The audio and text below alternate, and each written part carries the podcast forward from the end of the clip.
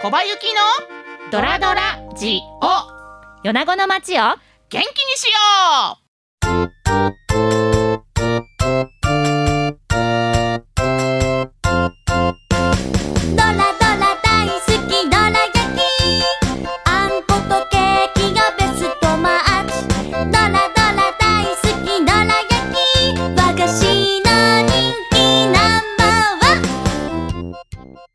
にちは。番組パーソナリティの小葉由紀です。アシスタントのタラズ FM 芝です。この番組は私小葉由紀とのご縁でつながる方々にご登場いただき米子を日本を世界を元気にする話題をお聞きしていこうという番組です。今日は3月からの放送の振り返りをお届けしたいと思います。それでは皆さんもどら焼きを食べながらゆったりお聞きください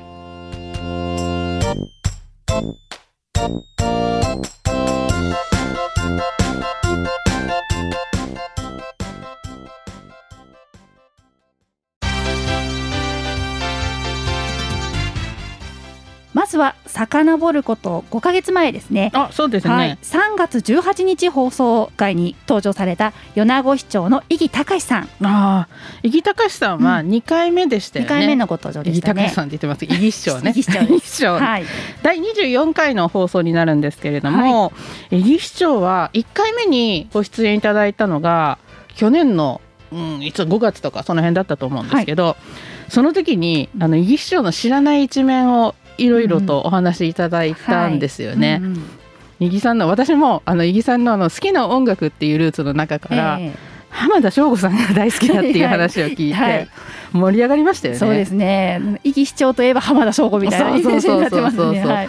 あのメッセージを伝えるんだけれども優しくあの丁寧にはい。ゆったり伝える、うんうんあれがいいって言われて、はいまあ、イギリス人にとてもよく似てるなというふうに思った次第だっキャラクターがたんですけど似てるところがある気がするんですよよねね。はい本。当にあとあのイギリス長のイメージカラーとかお伺いして、うんうんずーっと気になってたんですよ、はい。いつもあのブルーの系統のあのネネクタイをつけてらっしゃってて、確か収録の時もねあのね紺色のねちょっとシックなネクタイつけてらっしゃったと思うんですけれども、あの知的なイメージをうん。醸し出すためにはい。20年近くそのブランドカラーとしてつけてらっしゃるっていうことで、あそうなのかと思ってですね、改めてあのイギ市長にあお会いするたびにイメージカラーイメージカラー今日の色は今日の色はみたいなんで、したような記憶がございました。はい。あとあの興味があったのが、うん。歩いて楽しい街づくりをしたいということで、はいい、ろいろなあの、えーとまあ、もちろん歩く区画の整備とかはもちろんなんですけど、米子の街というのは歩いて楽しいことであったりっていうそのスピード感がちょうど歩くスピードがちょうどいいんだという話をいただいていましたよね。はい。そんな中で、えー米子駅前だったりそれから米子城の周りそれから米子港港ですね、うんの周りそれから会計のお話もありましたよねはい。それから行かれました？あれからはそうですね。駅前あたりはうん。ぼちぼち歩くことがありましたけど、会期は今年行けなかったのでではい。海が空いてるうちに行きたいなと思います。なるほど、はい、私もねなんだかんだ言ってなかなか歩く機会がなくて暑く 暑かったじゃないですか。そうはい、暑いし、うん雨はどぶらっとは吹いてくるし、なかなかね歩く機会はないんですけどそう言われると、まあ、車に乗りながらでも、うん。いろんな地域のところのちょっと裏路地であったりとか、はい。そういったところに目が行くようにはなったかなというふうには思います。あの米子駅もだいぶ工事が進んできて。そうですね。ああの何ですか？通路？はい、南北通路が。通路が、はい、んなんとなくね工事ね形ができてきましたよね。そうですね。楽しみですね。あれもなんかあっという間にできてね、はい。なんかこう思い描いてたものがうん少しずつ形になっていくんだっていうのをすごくワクワクしながら見てるところでございました。この時イギさん今年ガイナ祭りができるといいですねっていう話を。してましたけど、いよいよ今週末あ本当だ。開催されますよ。8月のはい20日、21日ガイナ祭り、はい。米子駅前でするんですよね。今回は米子駅前で従来通りのあ何？3年ぶり ?2 3年ぶりです。3年ぶり？はい。あららららららら今まではねあのドラドラパークとかで無観客あそうそうそうそうそうそうましたけど今年はちゃんとえ柴さんあのご存知ですか？米子駅前を歩行者天国にしてやるはい。ガイナ祭り。それは今まで見たことないんですよ。こっちに来てからすぐ祭りが中止になってしまったので。そうでしたよね。おっしゃってましたよね、やっとはい、ガイナ祭り本当のガイナ祭りが見られるんだってワクワクしてます。いやあの米子駅の人通りの多いところを本当通行止めにして、屋台であったり、はい。それからねマントをあげられたりとかもねね。夜したり、はい。それからあのよさこいみたいな踊りをされたりとか、はい。非常にあの楽しい感じででしてねぜひここからも近いんで、ええちょっとピロッと抜けて見に行かれるといいんじゃないかなと思うんですけど。続いては4月1日放送の米子欅通り振興会長藤大輔さんにお越しいただきましたね。ああ、大長藤大輔さんい。らっしゃいましたね。悪の強い回ですね、これね。大爆笑の回でしたね。笑いが止まりませんでした。やっぱね、はい。慣れてらっしゃるのかな、んかね、ね。人をね、楽しませるのがすごくお上手な方でしたね。本職の方かと思いましたけど 違うんですね。いや、はい。欅通りの話もうちょっと聞きたかったんですけど、すね。欅通り、あ皆さん欅通り、よね、国道431号線沿いのところなんですけど、うんうん。本当に今ね、しあの葉っぱが、えー茂っていて、ね。非常に日陰で散歩とかね、うんランニングされてる方も非常に多いんですけれども、うんうん。はい。15年前に欅通り振興会というのが発足して今ではその欅の葉っぱ、えーを集めて花回廊さんの方に持ってって腐葉土にされたりとかですね、うんはい。そういった、えーことをしながら綺麗に保っているということでした。うんうんうんから欅の木もね伸びますんでそういったものをメンテナンスしながら、はい。えー美しい景観として、うんうん。えーお祭りイベントとかも開かれてですね、うん写真撮影をしてフォトコンテストをしたりとかいうこともされてるそうです。うんうん。なんとですね今年のはい。10月の15日、はい。中藤さんもおっしゃってたかもしれないですけどイベントを毎年されてるんですけど、ええ何回か中止になったんですけど、うんうん。今年の10月15日お。欅通り祭りをやられる予定だということで聞いております。これいいのかな？大丈夫かな？だそうです。やられるあのそう。予定されてるという予定されてるって、はい。キャンドルナイトとかウうん。ォーキングとか屋台とかねまたいろんなやり方はあの改めて候補あるというふうに思うんですけれども、これね、13年間ずっと開催されてて、まあ、コロナの関係とかで、うん。えー縮小されたり中止されたりとかありましたけれども、はい。また10月、うん。改めてされる予定だということで聞いておりますので、楽しみにしたいなというふうに思っております。あの欅通りはですね、はい。仙台にえーもともとその欅通りという通りがあってそれを習って米子にもなんかこういった、えー通りを作りたいとい。う思いから、あの植えられた木なんですけれども、あれ維持するのむちゃくちゃ大変だと思うんですよ。ですよね。と取られてはい。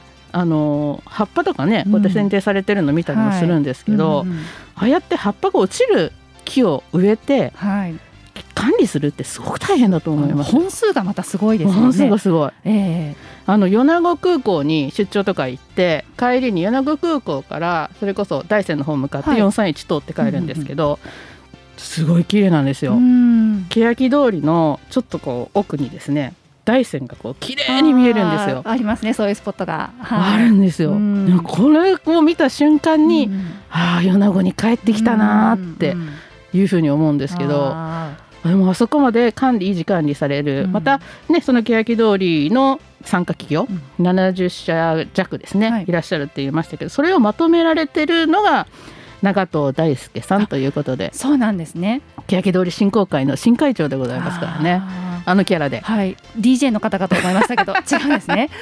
そうそうそうそう やっぱりね人をまとめる方はねやっぱり独特な方 が多いのかななんて思いながらも。巧みな話術で。巧みでしたよね。本当に。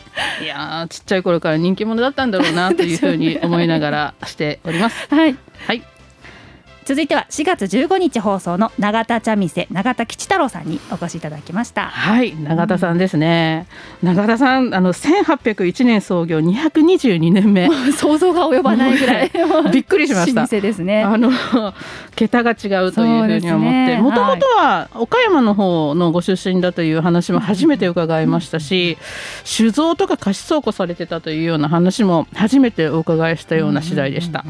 そこから今新しいことにチャレンジをされて、はい。カフェとか、はい。あとテイクアウト、ええ。えーをされるということで、うんうん。あの放送でもお話しいただいた釜飯を自分で炊いたり、はい。団子を自分で焼いて食べたり。焼けるんですね自分で。ね。はい。お茶の入れ方を教わったり、うんうん。ことをことを体験してもらうっていうふうにおっしゃってたのがすごく印象的でした。今まではテイクアウト専門だったのが、うん。客席を作られたんですよね、そうこの度そうそうそうそう。そうええ。だってね団子焼いたりとか缶飯炊いたりとか、うん。なかなかしないですよね。ね。食べる前に。はい、うん。時間かけてね。でしかも地元の食材にこだわったものでしたよね、調味料とか全部そうででしたよね、はい、海家の海の塩、ま あそうそうそうそう、おっしゃってた。ポテトが食べられるんですよね。海家の海の塩ですよ、はい、海家のねね海水浴場でちょっとね海水を舐めたことありますけど 塩はなかった確かに、ねそこで塩を作ろうと思ええ。う永田さんもあれだし、うん。醤油もね地元のところをあって地元の食材を使った卵かけご飯とか、もう素材の味そのものを十分に楽しめるものっていうのを、うん。えー体験する場所として作られたんですよね。うん。そこまで全部にこだわりますかっていうぐらい地元のものを揃えられてましたよね。本当に。あの、うん。この夏は海家の方で、はい。えー海の家の方もオープンされて長茶カフェ in 海家ということで、焼きそばカレー唐揚げ親子丼とかフライドポテト抹茶ラテそれから地元の地ビール、とうとう地元のものを揃えて多分お聞きの方もたくさんそうこういったものをお食べになられた方もいらっしゃるというふうに思うんですけれども、地元が好きだから地元にこだわって地元の人に地元のものを発信したいというふうに思ってらっしゃる思いっていうのが非常に楽しかったですよね。お話聞いてて。うんうん。うんなんか地元にいても知らないことを、はい。たくさんこう永田さんがお話しいただいて、うんうんえそうだったの？みたいなことでしたよね。もう永田茶店さんに行けばこの辺の地元のいいものが一通り楽しめるっていうぐらいのラインナップがありましたよええね。すごいなと思って。器にもこだわってらっしゃいましたよね、うん。地元の方に作ってもらったっていう。あとね元気の源永田さんのはい、毎日飲むお抹茶ということでうん。おっしゃっててお抹茶を立てる文化自体が、はい。この山陰の地独特なものであるっていうお話も伺いましたよええね、ええ茶筅とかそういうのを売ってるのはこの辺のスーパーだけだとか。そうですよね。はい、そうなの？とかと思って。はい。あそうかそうか。県外で ですよ。はい。はい。売ってるのが当たり前だと思ってたんで、これがあの山陰のあの独特なことなんだっていうふうに、ええ。改めてこうやって言っていただいて気づかしていただいたみたいなうん感じで、あそれだけお茶の文化があるんだなというふうに思いながらえ聞いた次第でした。はい。あとねや永田さんやっぱ有機栽培とかそういったものにおこだわってらっしゃって、えー本当にあの茶葉すべてを使ったお抹茶を安心安全で飲んでいただけるようなものを作ってるんだっていうふうにおっしゃってたのも、はい永田さんのなんか信念を感じたかなというふうに思いましたねうん。海峡温泉海遊ビーチでの長茶カフェも今週の21日日曜日までの開催ということでぜひお急ぎ皆さん足を運んでみてください。はい続いては5月6日千代結び酒造の岡空壮さんにご出演いただきました。はい、岡空さんはお酒作りを本当に何だろう原料作りからこだわってらっしゃいましたよね。忙しそうでしたよねねえ岡空さん。田んぼもやって芋も育ててみたいなお酒も作って。そうそうそうそうたいろんな種類のお酒も作ってらっしゃいましたよね。はいはいはい。あの岡空さんも中田さんと同じような感じで地元の素材にこだわって、うんはい地元の人たちに飲んでいただくお茶作りとかって、うんお茶作りのお酒作りとはい。いうことでうんされてたりしてましたね。お米作り水の管理から草刈りから全部されるっていうふうに聞いて、はいこれびっくりしびっました。くりしますね。毎朝田んぼを見に行くっていうこともおっしゃそう一ってたんで。日に2回水を見に行くっつって すごい今年はね雨降らなかったから大変だと思いますよね水が足りなくて。はいね本当農家の人たちは水不足ですごく大変だったと思うんですけどうんよくお米ができるといいです本当ね。ですね。この後台風も心配な季節なのうんで、岡空さんどうかいいお米を作ってくださいますよ祈っております。え頑張ってくださいね。そう岡空さんはそれと、あのお酒を海外に輸出もされてるということで、1995年ぐらいから、うんうんアメリカとかフランスでお酒を販売されていったということでお伺いしたんですけれど、はい。なんかあの海外の人たちにはやっぱりねどういうふうにお酒を飲んでいただくのかっていうのは、やっぱり無形文化財になった日本食とはい。セットで、うんえー食べてあ飲んでいただくもの。それからワインと戦ったりとかっていうようなお話もあって、ええお肉に合うお日本酒がみたいなお話もあったんですけどいろんなねでもあの海外のドラマとか見てると、はい。結構日本の居酒屋さんで特にアジア圏のドラマとか見てると日本の居酒屋さんでこう、ね夜ご飯を食べたりするシーンが出てくる中で、お酒とかそういったものって出てくるんで、え。我々が外国のあの映画とかそういうのに影響されると同じで、えうん。飲みたくなるかな？なんか気になるかなみたいな感じありません、えーちょっとおしゃれな感覚があるのかもしれないですね、しかもあのとっくりに入っておちょこで飲むっていうのはこれまた、あの独特な器じゃないですか。そうですね。これってね、あの広まるんじゃないかなというふううんにこの陶器と一緒にそれから食べ物と一緒にっていうのは、いいい。えーこれからどんどん広まるものじゃないかなというふうには思っておりました。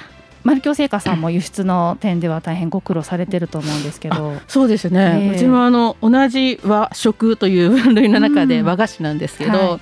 30年ぐらい前からあの海外輸出の方をしてまして、え食べたことない人が多いんですよえどら焼き自体を。はい。どら焼き。アメリカとかでどら焼きって言わないんですよね、パンケーキなんですよ。あー。パンケーキ。あんこはでも食べたことある方あこれねでもアジア圏の人たちだけですよ、あそうなんですね。現地の方々うん。はそれこそ豆をお砂糖で煮るっていうこと自体がうん。なんだろう想像できないというかあー。なんだっ変な言い方すると気持ち悪い。そうですなんでわざわざ豆を甘く煮るんだっていう。そうね。トマトと一緒に煮たりとかうん。チキンと煮たりとか、そう。そういうイメージですもんねそうそうそうそう。ペーストににしたりとか、ね。あとサラダで食べたりっていうのが主なんですけど、でもねあの私たちも20年30年ぐらい前にお米を牛乳で煮るとかっていうのはちょっとねえーあんまりえっと思ったんですけど、はいうん。最近だとそれにコンソメ入れたり、うん。チーズ入れたりとかして、うん。リゾット風にしたりとかするとあなんだそういうものかってええ。いう味のイメージがつくようになったんですけど、うんうん。これも多分時代の流れが来るんじゃないかなっていうふうに思ってて。よね。うん。それこそあの日本食がヘルシーだとかっていうような話題があるので、うんうん。その日本食のデザートメニューとして和菓子その中でもポピュラーなどら焼きっていうのが広がっていくと、世界の中でどら焼きって言ってもらえる日が来るんじゃないかなっていうふうには思ってるんですけどそうですよね。ねうん。今でもあの北米の方とかうん。で視察とかされ行かれてるんですか、あ最近ですけれども、うちのあの営業の方がですね、うんアメリカの方に行ったりとかして、うんやっと行けるようになったって喜んでました。あー。3年ぶりって言ってましたね。あこちらまた3年海外に行くのあ行けるのも。ええ。やっぱりね目の前で自分たちの商品がどんな風にあの販売されてるのかとかうんどういう風にあの食べていただいてるのかっていうのを見るのが、なんて言うんだろうな、うんあのすごく安心であり、うん。えー喜びであり、うんそれから今後どうしていこうっていうイメージ計画も湧いてくるので、やっぱり現地に行くっていうのはすごく大事ですよそうでしね。ょうね。3年ぶりに行かれて今え回新たに分かったこととか、気づきがあったこととかあったんでしょうか？あのね、まだちょっとかいまだちょうどね行ってる最中なんですよ行ってる最中なんですね今。今まさに。でいろんな写真とかもらいながらええ。私も見てるんですけど、なかなかねあの商品の物流がうまくあの届いてなかったりしてるみたいでね今は。はい。ふんだんに。でできれば試食販売がしたいって言ってました。ああそれはねもうちょっと食べてもらわないとやっぱりわからない。ええ。知らないものとか知らないものっはい。て初めて飲むの勇気いるじゃないですか、でもちょっと食べてみたり作ってる工程を見たりとかすると、安心して食べることができるし一回食べて美味しかったら次買えますよね。ね。ちなみにアメリカのスーパーってあの今日本のスーパーみたいにウインナー配ってたりとか、うんうん。試食販売あるじゃないですか、うんうんあるんですかああいうの。あ試食はあるみたいですよ。あるんですね。あのあの私たちの会社も、はい。目の前でお客さんの目の前でどら焼きをの皮を焼いてあんこを挟んでカットしてお召し上がりいただいたりとか。焼くところから目の前でですか？そう。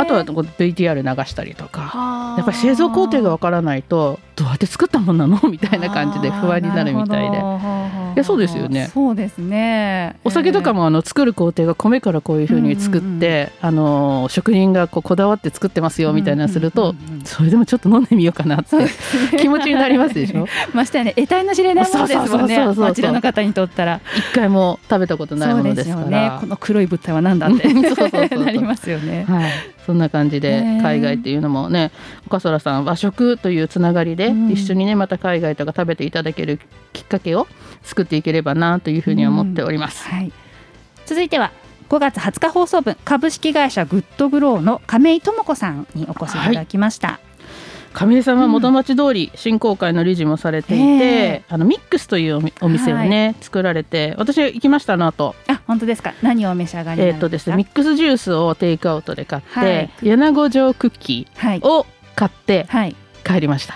すごい可愛いですよね、うん。可愛い。七五条クッキー、柳子状クッキーじゃあ箱に入っててね、え結構大きいんですよ。大きいんですよ一枚がね 一枚が 食べ応えのある感じで。大事に作られた一枚なんですよね。そうこだわって作られてるっておっしゃってましたもんね。それを買っって帰ったということだったんですけど、本当にあの店の雰囲気も非常に良くてですね、はい、あの旧薬局を改装してうん作られたということで、もう100年以上経ってる、えーお店を改装されたということだったんですけれども、その昔ながらで見つかったあの見つかったというかそこにあったものとかっていうのもこう並んでですねうんうんなんかもうこうなんて言うんだろう雰囲気出してるんですよ。そうですね。うんうん、で新しいものじゃないんだけれども、ええ何かこう新しく感じるというか、うん空間自体がですねそれはなんかこううまいこと作られてるなというふうに思った次第です。古いものと新しいものがうまくなんか調和してる、本当にミックスした空間っていう感じで、おすっごくおしゃれなんですよね。そうでしたねん今年は土曜夜市も開催されて、今年の土曜夜市は8月の6日の土曜日に開催されたんですね。すい。ごいあの市長と大じゃんけん対決とか、ええ浴衣着てらっしゃった方も結構いらっしゃったみたいです。すね。やっぱり皆さんね、祭りに飢えてたみたいで、結構な人手だったみたいですよ。大盛況で。へえ、いいですね。これ昔はね本当に土曜夜市っていうと子供の頃ながらはではのなんか楽しみみたいな感じだったんですけど、うん。そういったことがねあのーまあ訪れる日が当たり前に来るようになりたいなというふうに思ってたのと、亀井さんおっしゃってた米子の竹下通りにしたいっていうふうにおっしゃってた、うんうん。この、えー商店街の通り。いや竹下通りになりますよこれだけねね。集まるね人が集まるイベントであったり、はいことであったりっていう場所であったりっていうのを作るところから始めていきたいっていうふうにおっしゃってましたけれども、えただ単の通りではなくてそこの中に明かりがあったり人の音があったりとかするとやっぱり足を止めたくなりますし、そこに行きたいっていうふうに思う場所になるんじゃないかなというふうには思っております。本当に亀井さんまだまだやりたいことが次から次に湧き出てくるみたいで、うんうんうん。そんな亀井さんは、うん。もう子供さんがいらっしゃるんですけども。あそうでしたね、はい、その子供が大きくなったらとか、これができるようになったらっていうふうに、後に後回しにするんじゃなくて、うん。今やりたいっていうことをうんうんうんおっしゃってて、うんそれが今のご活躍につながってると思うんですけど、やっぱり女性って子供がいるからとか家庭があるからっていうことで躊躇してしまいがちなんですけど、うんうん。マリキョ製菓さん女性の従業員多いですよね。あ多いですよ、ええ。だって250人ぐらいいる中の7割は女性ですから7ね割。へえ。ええ。やっぱりお菓子を作ることにかけては。やっぱりあのどうです？あの和菓子ってうん。食べられる方は、あのこれ老若男女、ええ。皆さん食べられると思うんですけどね。はい。やっぱ我々の商品がスーパーさんで売ってるのでスーパーに行かれる方っていうふうになるとはい。朝食だとか夕食とか昼食うんうんうんの準備する具材を買いに行かれる方でどちらかというと女性の方がまだ多いんじゃないかなっていうふうに思うんですよね。そうね。そういった方々が目に留まるものであったり、気づきとかっていうのが、うん。結果としてあのうちの従業員が女性が多いっていうことにつながってるのかもしれないですし、あの活躍してくださる方は、はい。あのもうななんて言ったらどんどん活躍しなさいっていうかいう感じなんですよ。そうなんですね。あの方針が。え活躍というか動く人は動きなさいと。えなるほど。はい。だからもうやるかやらないか迷ったらやりなさいっていう。勇気をもらえる会社ですね。いやダラズ FM さんもそううでしょ？そうですね。は いやるかやらないかってはいやりますっていう、はい。止められることはないですね。止めることないでしょ？そそうそうそうそうそう。そう、本当にね道をそれた時には止めてくださるんですけど、ええ。やれやれとうーん。いうふうに言ってくださる。そのやれと言ってくださる声がねやっぱり、ええあ背中を押してくださったりとかね。うん。失敗しても「あーすいません」っていうふうに素直に謝れるというか。なるほど。はい。感じのねうん。環境がいいですよね。そうかもいうのがあないでするとね。ね。ええ。うん。やっぱり先人でそうやって活躍してくださる皆さんがいるから次の方も私も行こうってなれるんでしょうね。そう。いった先輩たちが我々もたくさんいらっしゃるので、心強いですえーね。できるのかなというふうには思っております。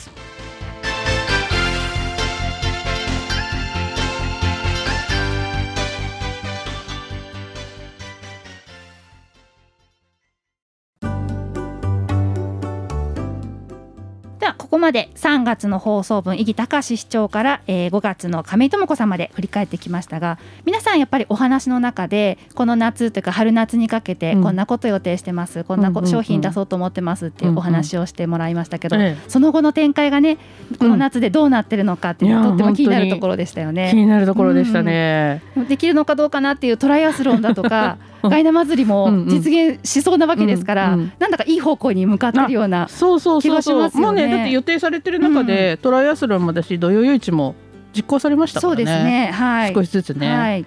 あの岡空さんにしても中田さんにしても地元のものを作りながら、うんえー地元のものにこだわって発信していくっていう中では本当に皆さん地元愛の強い方でしたよね。えー本当そうでしたね。この5回に関しては。うんありがとうございました。はい米子を日本を世界を元気にする話題をお聞きしてきました。それではまた次回お会いしましょう。またねー。